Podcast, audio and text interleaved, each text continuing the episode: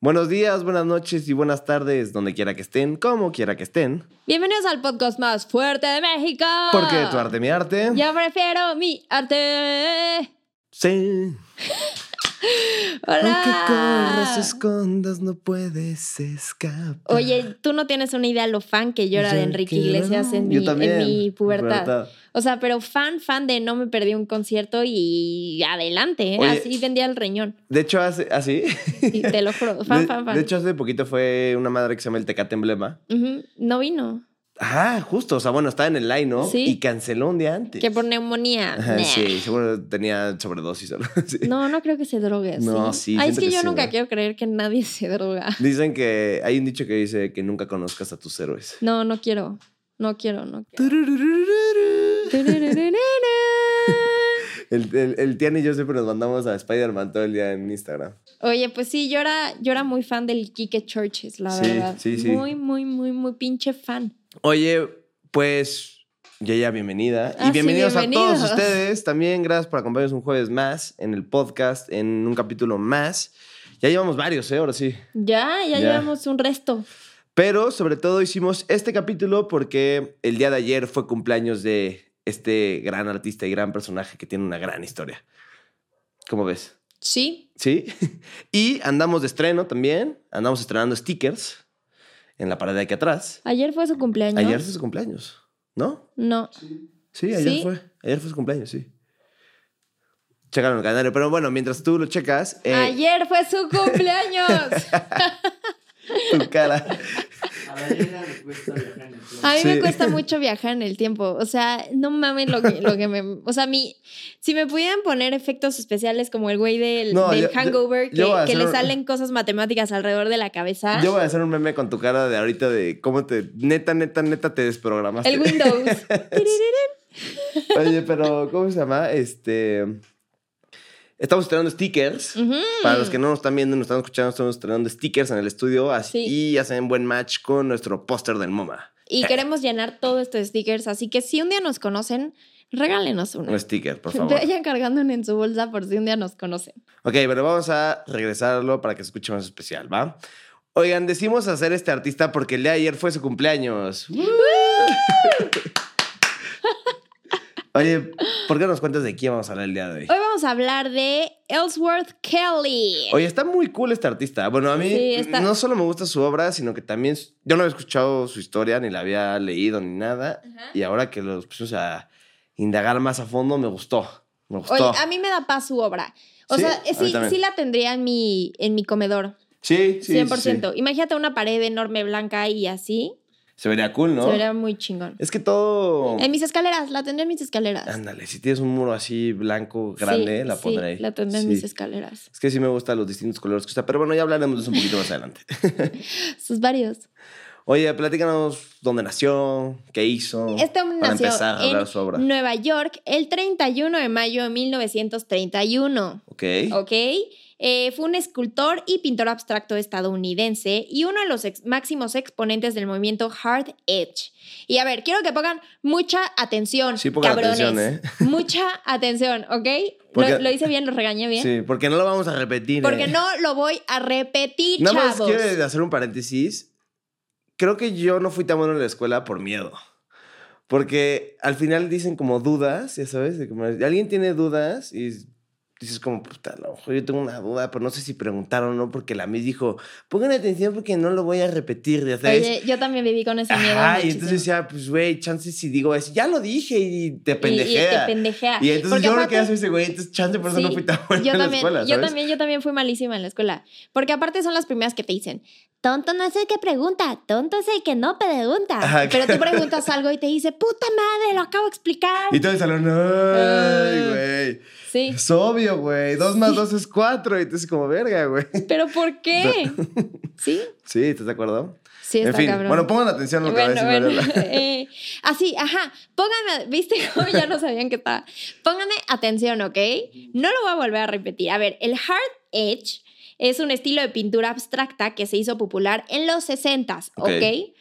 Este, este estilo incluye zonas de color diferenciadas por el uso de bordes separados que precisamente, o sea, que están pintados con una precisión geométrica impresionante. Justo. O sea, justititita. De hecho, aquí mi gran amigo Sebastián Varela me hizo favor de tomarme una foto el otro día que fuimos al museo en un cuadro de Ellsworth. Que Es vi, verdad, qué buena foto. Está cañona la foto. O sea, Sí. porque además, no solo el cuadro es geométricamente perfecto, Perfecto. sino Sebastián Varela lo hizo También muy es bien. geométricamente perfecto. no sé, eso sí, no sé. Le, le podemos marcar a Consarzani en estos días y preguntarle.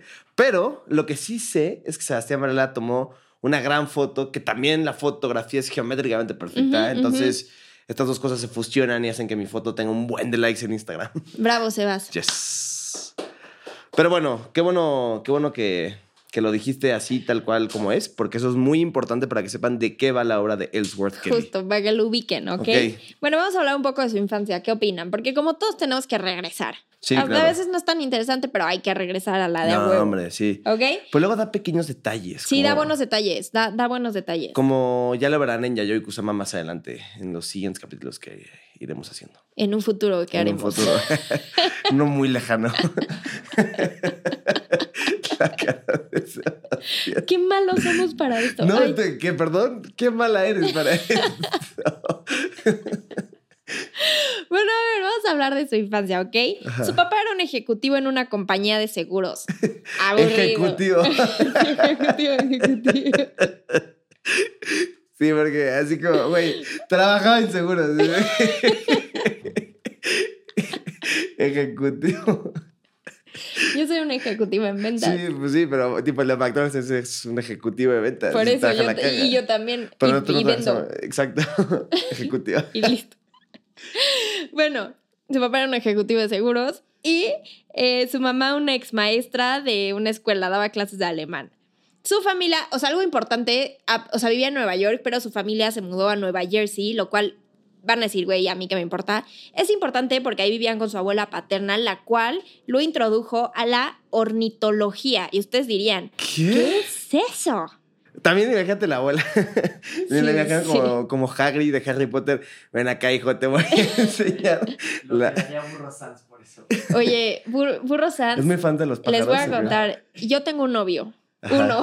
uno. Uno nada Uno de más. varios. Ajá, y es muy, muy fan de los pájaros, pero yo no sabía eso, me acuente, y lo conozco desde que tengo 12 años, te lo juro por Dios, y, y estoy impactada porque hasta hace como, ¿qué, qué es? Como tres meses, me dijo que es fan de los pájaros, Mm. y nivel va pasando uno y te dice, ese es un Ciculus pacilus pecho azul, de no sé qué, gorro ¿Cómo pecho crees? blanco, número, y, y, y de verdad, es... Es casi tan asqueroso como al güey que le gustan los dinosaurios, ¿eh? Es que a él, él también le encantan, se sabe todos los nombres científicos. Es un pterodáctilo, ¿ya No, sabes? no, sí o no, pero te dice, no solo te dice es un velociraptor, te dice el nombre científico. No, como Lo vamos a traer aquí para que nos hable un poco de pájaros y de dinosaurios. Vamos a una, una, Un especial. exacto, una sección alterna a esto para que nos hable de los pájaros y los, los dinosaurios. Sí, un especial para vírgenes. Oye, pero entonces la Ah, bueno, abuelita llegó ajá. y le dijo, te voy a enseñar de... Pájaros. No, pero tiene un nombre, ¿no? ¿Cuál era? Ornitología. que- Ornitología, a ver, yo pensaría que es la ciencia de los ornitorrincos. Sí, pues eh, debe estar relacionado a eso, ¿eh? ¿Sí? Sí, claro, obvio. El pájaro con el Sí, ornitorrinco. Sí, hay... Ninguno de los dos es ornitólogo. Bueno, lo investigaremos, pero parece que su teoría es falsa.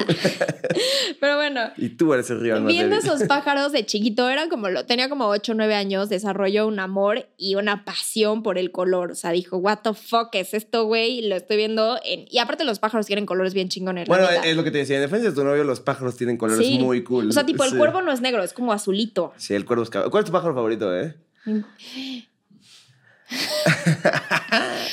No sé cuál es mi pájaro favorito.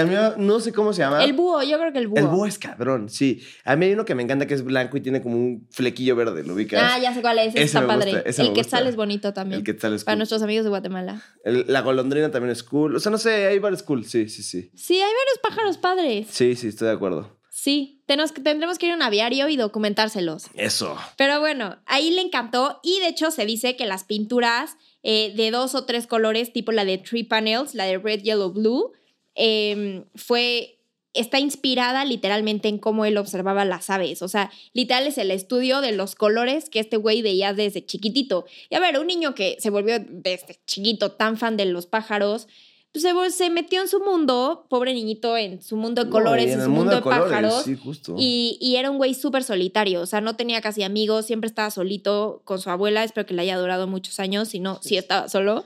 Y pues es raro porque tenemos también varios artistas que han tenido este tema. Era tartamudo. Era tartamudo. Pero hemos chistoso. hablado un chingo de artistas que son tartamudos de chiquitos. Sí, yo creo que, o sea, Dios quita y Dios da, ¿no? O sea, Pero después de años se le quitó. sí, o sea, no pues sé. es que eso se trabaja, ¿no? El ser tartamudo. Sí, pues es terapia de lenguaje, literal. O sea, como el ser zipizapo, y etcétera, etcétera. Se trabaja y ya. Se va. Muy bien, muy bien. Bueno, oye, además quiero decirte que eh, Kelly asistió a una escuela pública y él dice, o por lo menos dicen los críticos de arte, que eh, en esa escuela se destacaron los materiales y buscaron desarrollar la imaginación artística. Ajá. Ok. Entonces, que gran parte de su imaginación artística y su desarrollo artístico se debe tanto a la abuela como a la escuela a temprana edad, ¿no? Ok, ok. Y eh, sus padres. Arriba las abuelas. Exacto. Yay. Mi abuela es lo máximo. La mía también. Saludos, abuela. Saludos, abue. Oye, ¿y cómo se llama? Eh, su pap- sus papás no apoyaban el hecho de que fuera artista o de que le gustara el arte a Ellsworth Kelly.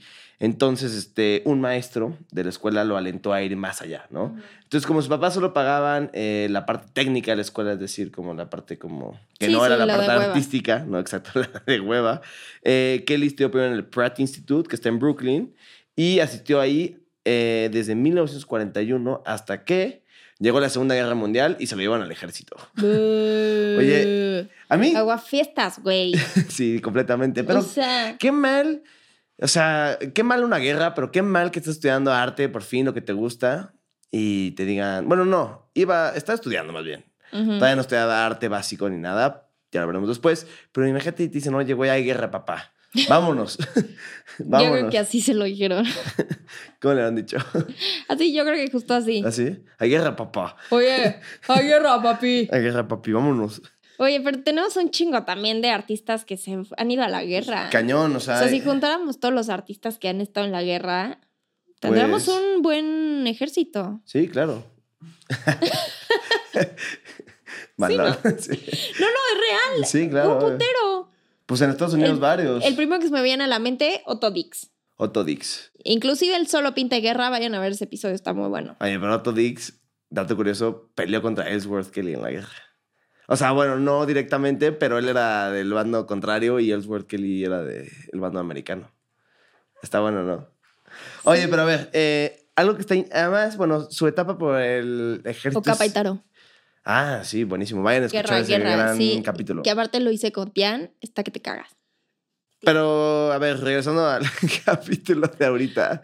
eh, esta eh, etapa por el servicio militar es súper interesante porque eh, cuando ingresó al servicio militar en 1943, ajá, Kelly solicitó ser asignado al 613 ¿lo dije bien? Batallón de camuflaje de ingenieros, ajá, que este batallón era especial porque incorporó a muchos de los artistas que había en el medio, los incorporó en este batallón, así que Kelly dijo, yo quiero estar en ese. ¿Ok? Yo quiero. Entonces, durante la Segunda Guerra Mundial, junto con otros artistas, se desempeñó ajá, en la unidad de engaño, mejor conocida como The Ghost Army. Qué Ajá. chingón eso, yo no sabía que existía. Está súper cool, Soy la ¿no? única que no sabía que existía. Pero además, chécate esto. Los soldados fantasmas utilizaron tanques inflables, camiones y otras cosas para distraer al ejército contrario, es decir, el bando alemán, ¿no? Está O sea, dibujaban como tanques inflables y ca- Camiones. camiones de mentiras y así como para distraer al enemigo. Esto es súper cool, ¿no? Ajá, ajá. Y entonces esta exposición al camuflaje que tuvo, o sea, que fue durante el tiempo que, o sea, que sirvió en el, en el ejército, eh, fue donde aprendió su arte básico. O sea, como las bases del arte las tomó en el ejército en la guerra mundial, en la segunda guerra mundial. Esto es súper cool, ¿no? El que es perico donde sea es verde. Exactamente. Oye, aparte también, o sea, tienes que tener talento para o sea, para hacer una réplica de un tanque. O sea, Claro, para pintar obvio. un inflable y que de verdad parezca un tanque de verdad. A mí me pones a hacer eso y, güey, no, no, no hay manera, ya sabes. O sea, yo dibujo un tanque y dice, mira qué padre montaña. justo, justo. Sí. O sea, miren qué bonito pedazo de caca. Sí, siempre. Pero verdaderamente tienes que tener talento y tienes que ser bueno para que la gente sí caiga en eso. A ver, hay dos cosas aquí. Número uno, qué increíble que dentro del ejército haya la unidad de camuflaje, ¿no? O sea, que haya como todo un diseño para Sí, sí, distraer a las padre. Fuerzas Está como armadas de, como de película. enemigas, Sí. ¿no? Esa es una. Y dos, está muy cool, pues lo que tú dices, o sea, no es solo pintar por pintar, o sea, es tener idea de las, de la, la la percepción de las cosas, ¿no? Este, la dimensión de las cosas. Ujú, O sea, tienes que ser bastante, más o menos bueno como para, pues, para darle cierta dimensionalidad a los objetos. Oye, nunca falta en Instagram así como Aburto37 poniendo como hablan desde su privilegio, ustedes no saben lo que es estar en la guerra. Porque dicen que es capaz de pintar. Bueno. ¡Chinguen a su madre! A mí se me hace cool, ¿eh? Déjame te platico. A ti y al cuate que nos tiraría basura para hablar de la guerra, pero no. la ver. guerra no es cool. O sea, no solamente, cool. a So- ver, si ya vas a ir a la guerra y te toca por lo menos la parte artística a ir a romperte la madre, Sí, no. A ver, si yo me fuera a la guerra, pues yo me iría tipo a la cocina. O sea, pues ahí no hay pedo, ¿no? sí, si tú a pelear no te pones ni de madrazo. No, no. no. O, ¿sabes qué haría? He pensado, sí he pensado qué pasaría si fuera a la guerra. Y cuando me bajara del camión haría como si me dan dos balazos y me tiraría y me quedaría muerto. Fingiría mi muerte en la guerra. Y si pasa encima de ti, Pues ya, eso ya es otro boleto. O sea, eso sí, eso. O sea, ¿y para qué vas a fingir tu, tu muerte? ¿Cómo te vas a regresar a otra parte? O sea, ¿cómo vas a sobrevivir? O sea, Es lo más estúpido que he escuchado en mi vida. O sea, me hago una herida y. Oh, ya no me voy a discutir en esto. pero Wow, no, hago- sigamos. Me hago una herida y digo, güey, sobreviví. Llegaré con el general, sobreviví. Pero no es fácil regresarte. Normalmente es un pedo llegar a donde es la guerra. No, pero llegaría como a. A ver, no sé por qué estoy hablando de esto, pero llegaría como a donde se reúnen las tropas y diría, como, ¿qué creen? Sobreviví. Y decía, como, Wally, wow, que estás vivo, ya sabes. O sea, ¿o tú qué harías? ¿Irías a pelear hasta adelante que te digan, ve y mátate hasta adelante? No, No, entonces, ¿qué harías? no, yo sería delita. Te escondes detrás de un árbol. No, no, yo, yo estaría... Yo no pelear, no, trataría de no pelear. Ok. Pero o sea, si te mandan a la guerra, es lo que te digo. Pues ya me rifo por mi país. no te creo en nada. Ok, eh, hay que seguir, nos estamos mamando. Sí, es muy, muy, muy, muy cañón. Pero a ver, bueno, va. ¿Y entonces? Ah, bueno. Y de, en mil- de 1947, 46 a 1947 usó el servicio de veteranos de guerra GI Bill para estudiar en la Escuela del Museo de Bellas Artes de Boston y después para irse a estudiar a la Escuela Nacional Superior de Bellas Artes de París. Qué cool, ¿eh? Sí, pero eh, bueno, mientras estuvo en Boston expuso su primera, valga la redundancia, exposición colectiva en la Galería Boris Mirsk y dio clases de arte también. Y, pero pues el problema es que después de estar seis años en el extranjero, este güey no vendió nada, o sea, solo Lid vendió una pintura. Entonces, esto quiere decir que le fue de la ñonga. Sí, O sea, se la vendió a fue- su roomie, creo. Sí, le fue muy, muy mal. Y en 1953 fue expulsado del estudio en el que vivía y tuvo que regresar a vivir a, Nueva a York. Estados Unidos. Ajá. Sí, de hecho cuando regresa a Nueva York no perdió como el ánimo ni el incentivo de ser artista y así que en 1956 tuvo su primera exposición en la galería de Betty Parsons en Nueva York. Ajá. Ok.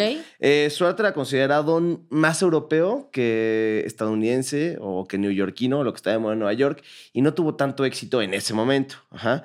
Pero expuso nuevamente en su galería, o sea, en la galería de Betty Parsons en 1957, tres de sus piezas más famosas que se llaman Atlantic, Baron Painting in Three Panels, ¿ok? Fueron seleccionadas y mostradas en la exhibición del Museo de Whitney, de arte norteamericano. A ver, que yo creo que aquí es donde está como la catapulta hacia el éxito. O sea, creo que realmente una vez en donde expuso ya en estas galerías en Nueva York y logró tocar el Whitney Museum, fue donde realmente empezó a, A darse- subir. Exacto, a darse a conocer, porque ya no es cualquier cosa entrar al Whitney No, Museum. no o, sea, manches. o sea, o sea, son artistas muy grandes los que están en el Whitney constantemente. Está Jasper Jones, está eh, Basquiat, ¿no? Warhol, o sea, ya son artistas como importantes, Sí, digamos, sí, dentro del mundo del arte. Entonces, este cuate ya estaba como regodeando en, en ese mundo. Ok, ok, ok. Oye, pues vamos a hablar un poco de, de la escultura o quieres, quieres agregar algo más antes de que lleguemos a la escultura. No, no, creo que simplemente también como buen artista era bastante plurifuncional, ¿no? O sea, Ajá. tanto como pintura, como, ¿cómo se llama? Como escultura también, ¿no? Está ok, cool. Ok. Bueno, para hablar un poco de la escultura, una de sus primeras esculturas eh, fue de madera y se llamaba Concord Relief One. Realizó 30 esculturas de, la- de madera a lo largo de su carrera. La neta es que son bastantes. O sea, si, Sí. si lo ves como, como en perspectiva, 30 Sí. esculturas y no Sí. eran chiquitas. No, O sea, porque además pintó, ¿no? Ajá, porque aparte pintó. ajá, sí. O sea, sí, sí, sí, sí es un chingo. Y después, eh, un tiempo después, eh, ya en los últimos años de vida, dejó la ciudad de Nueva York para irse a vivir a Spencertown en 1970 con su compañero, el fotógrafo Jack Shear. Y desde el 2001 hasta su muerte, Kelly trabajó en un estudio ahí mismo que era hecho por el arquitecto Richard Gluckman. Y después eh, Kelly y Shear, o sea, se volvieron brothers, eran íntimos y se mudaron en el 2005 a una casa en la que compartieron hasta la muerte del pintor, la cual fue el 27 de diciembre del 2015 a los 92 años en Spencertown. Pues duró, ¿eh? Duró un chingo, 92 años, ya está muy mayor. Sí, sí, muy mayor. Sí duró. Sí, sí, duró. sí, es de los que más nos han durado. Pero bien, ¿no? O sea, que teniendo una buena vida, ¿no? Sí, la verdad sí, tuvo, sí. O sí, sea, hasta eso, o sea, pues guerra, hasta culeros, sí, qué mal que fue la guerra. Pero fuera de eso, o sea, ya después le fue bien, ¿no? Sí, yo también creo que le fue bien. Y algo que debe estar padre como artista es que gozó un poco de la fama, ¿no? De su arte, Sí. ¿no? O sea, Chance no fue Andy Warhol, ¿no? Ajá, ajá. Pero ya el hecho de, de estar en el Whitney y, y exponer ahí y estar vivo y estar viendo y cómo se venden tus obras y así, creo que eso es un plus en la vida. O sea, como, sí. como artista, ¿no? Sí, totalmente. Y ahora hablemos como un poco de su pintura, ¿no? Porque creo que su pintura tuvo varias facetas. O sea, lo más importante fue, que espero que hayan puesto atención, lo que tú mencionaste en un Ajá, inicio, ¿no? Porque ajá. de eso Marles se Vale. constituye la pintura de Ellsworth Kelly y la obra de Ellsworth Kelly. Pero eh, quiero decirte que mientras estuvo en París, ajá, eh, que fue en el periodo que tú comentaste que se fue, eh, pintaba figuras. O sea, o sea, sí, este, fondos em, monocromáticos, etcétera, etcétera, con figuras. Pero una vez que regresó a Nueva York, en 1949, eliminó la figura y comenzó a hacer pinturas completamente abstractas, ¿ok? Eso es como un paso muy interesante. Después, eh, sus épocas, digo, sus épocas, sus pinturas en la, en la década de los 50 consisten simplemente en una mancha abstracta, o sea, como te decía, ya había dejado las, las figuras atrás, consiste en una mancha abstracta y es muy definida con un color brillante en un fondo neutro, ¿ok? Ok. Luego, posteriormente, su pintura fue evolucionando ajá, y en la década de los 60 comenzó a trabajar con lienzos de ángulo irregular. ¿ok? Porque esto es importante, porque llegamos a la década de los 70 ajá, y ahí marca su debut el, del triángulo de la obra de Kelly. Es, una obra- es una forma que usa recurrentemente a lo largo de su carrera. La pintura se compone de dos lienzos monocromáticos, como lo hizo desde un inicio, con formas distintas que se instalan uno encima del otro, ¿ok? Y a lo que tú mencionabas, eh, los, se juntan los lienzos para crear un todo, ¿ok? Ok, ok. Cada lienzo es una parte y una vez que están juntos o uno sobre el otro, forman el todo. Ok, entonces eso es lo más, parte, lo más padre de Ellsworth Kelly, que hay etapas dentro de su obra para que finalmente, al final de su carrera, digamos, se, se complementen y hagan como un todo. Aparte al principio de, o sea, al principio que empezaba a pintar, esto le sorprendía mucho a la gente porque era algo que no se solía ver. Claro, obvio, también, eso es cierto, ¿no? Y eh, solo como dato cultural, eh, tenía grandes inspiraciones en Matisse y en Picasso por la manera en que ellos veían las cosas. Ellos Sí, decían- es o sea, evidente. O sea, decía que, no solo lo decía él, ¿no? Sino los críticos de arte dicen que estos dos artistas veían las cosas desde un- una perspectiva diferente, ¿no? Y, habla, y hablamos precisamente de Picasso, eh, específicamente en el cubismo, ¿no? Y creo que eso está muy cool, entonces lo influenció bastante. Y también otra influencia dentro de sus obras no objetivas fue Piet Mondrian, ¿no? Este artista que quiero hacer un episodio de él. Pronto, pronto. Sí, me encanta. Entonces, pues bueno, esas fueron sus más grandes influencias eh, dentro, de, dentro de este artista. ¿Tú tienes algo más? No, yo ya creo Ya. que ya dije lo que tenía que decir tú. Yo nada más, como siempre, ya saben, les doy el dato cultural de, oye, A ver. ¿como cuánto cuesta un...? Ajá, ajá, ajá. ok, ok. Y en el 2014, o sea, todavía, creo que se murió en el 2015, ¿no? O sea, todavía lo vio. ok, su pintura Red Curve, que creó en 1982, se vendió en una subasta por 4.5 millones de dólares en Christie's en Nueva York. El récord de la subasta para una obra de Ellsworth Kelly fue establecido por la pintura 13 partes, ajá, que era lo que decíamos, se divide en partes, Spectrum número 6, que creó en 1969, que se vendió por 5.2 millones de dólares en Sotheby's, Nueva York, el 14 de noviembre de 2007, ¿ok? Sí, es una lana. Sí es una lana, ¿no? Sí, sí, sí, la verdad es que sí. La verdad, sí. Entonces, pues, pues sí, vale algo, ¿no? La neta. o sea, no es cualquier. Mamada. sí, exacto. Pero, pues, la neta, me gusta mucho su, su historia. A mí también. gusta está, mucho- está tranqui, está Sí. tranqui, pero está buena. Sí, está relajada, pues está bueno. A mí, mi parte favorita es que haya sido diseñador de, del ejército, de camuflajes, de todo esto falso. Y, y yo quiero pedir una, una disculpa pública porque, por el que Wally piensa que si se lastima la pierna, se la corta y se hace el muertito en la guerra, va a sobrevivir. Y todo el mundo lo va a ver como, como Mil un gente héroe. ha sobrevivido así. Se te hace Sí. difícil de creer. No, Oye, no Tian, es que. Lo pensé. O sea, a ya ver, lo pensé, ya reflexioné. O sea, no, no, no, te voy a decir por qué lo pensé. Soy una película muy famosa que- Cadete Kelly. que es la, lo que más se acerca, digamos, a la realidad de lo que se vivió en el desembarco en Normandía. Eh, cuando las tropas eh, de Estados Unidos desembarcan en Francia para pelear contra, contra los nazis, las fuerzas alemanas. Ajá. Es una película que se llama Salvando al Soldado Ryan de Steven Que Spielberg. tiene us- las fotos de que Robert Capa. ustedes dos platicaron en el episodio de Capa y Taro. Ujú. Se los recomiendo. Entonces, yo vi la película y en cuanto se bajan, ni siquiera se pueden bajar porque ya, les, ya los balacearon y ya los mataron a todos. Por eso. Entonces, pues por eso mejor me hago el muerto. ¿Y tú crees que ya por eso a ti no te cae bala? No, porque ya estás en el piso. O sea, no, no- no- no te estás moviendo y te están disparando. Obvio, pero te acabas como coladera de todos O modos. sea, pues quién sabe. O sea, hay una probabilidad más alta de vivir. No digo que lo vaya a hacer, pero hay una probabilidad más No, no alta. creo que te vayas a ir a la guerra. Vamos a ir al gocha, Vamos al un día gocha. de estos, y hago esa finta sin que le digas a nadie. Y vas a ver cómo no tengo ni un balazo. Va, me late. ¿Jalas? Me late. ¿Estoy de acuerdo? Esto lo vamos a documentar. Sí, vamos a ir al gocha. Oye, Tian, yo tengo una pregunta. ¿Tú tendrías un Kelly en tu casa? Sí. 100%. ¿En qué parte lo pondrías? La sala. En la, En la sala. sala. Sí, puede ser. Creo que le da de dar un chingo de luz, ¿no? A, a Sí, tu casa. A tu casa. Yo. Y le pondría el fondo blanco o Sí. negro. Uh. O negro, ¿no? O sea, que la pared sea negra. Blanco. ¿Blanco te gusta Me más? gusta más blanco, pero negro también creo que debe Sí, ser. Está cool. Es que también está raro tener una pared en tu casa negra, ¿no? O sea, Sí, sí depende. está. Pero si encuentras un buen spot, a lo mejor en un bar o así, uh, se ve No, cool. pero a lo mejor, tipo, mi prima tiene subiendo las escaleras. Una pared negra, o sea, la pintó ella de negra y tiene un cuadro enorme como de una boca llena de colores como de graffiti. Ah, creo que ya lo he visto. Y se ve increíble porque no se ve mal que sea negra. ¿Tiene algo dorado? ¿O estoy loco?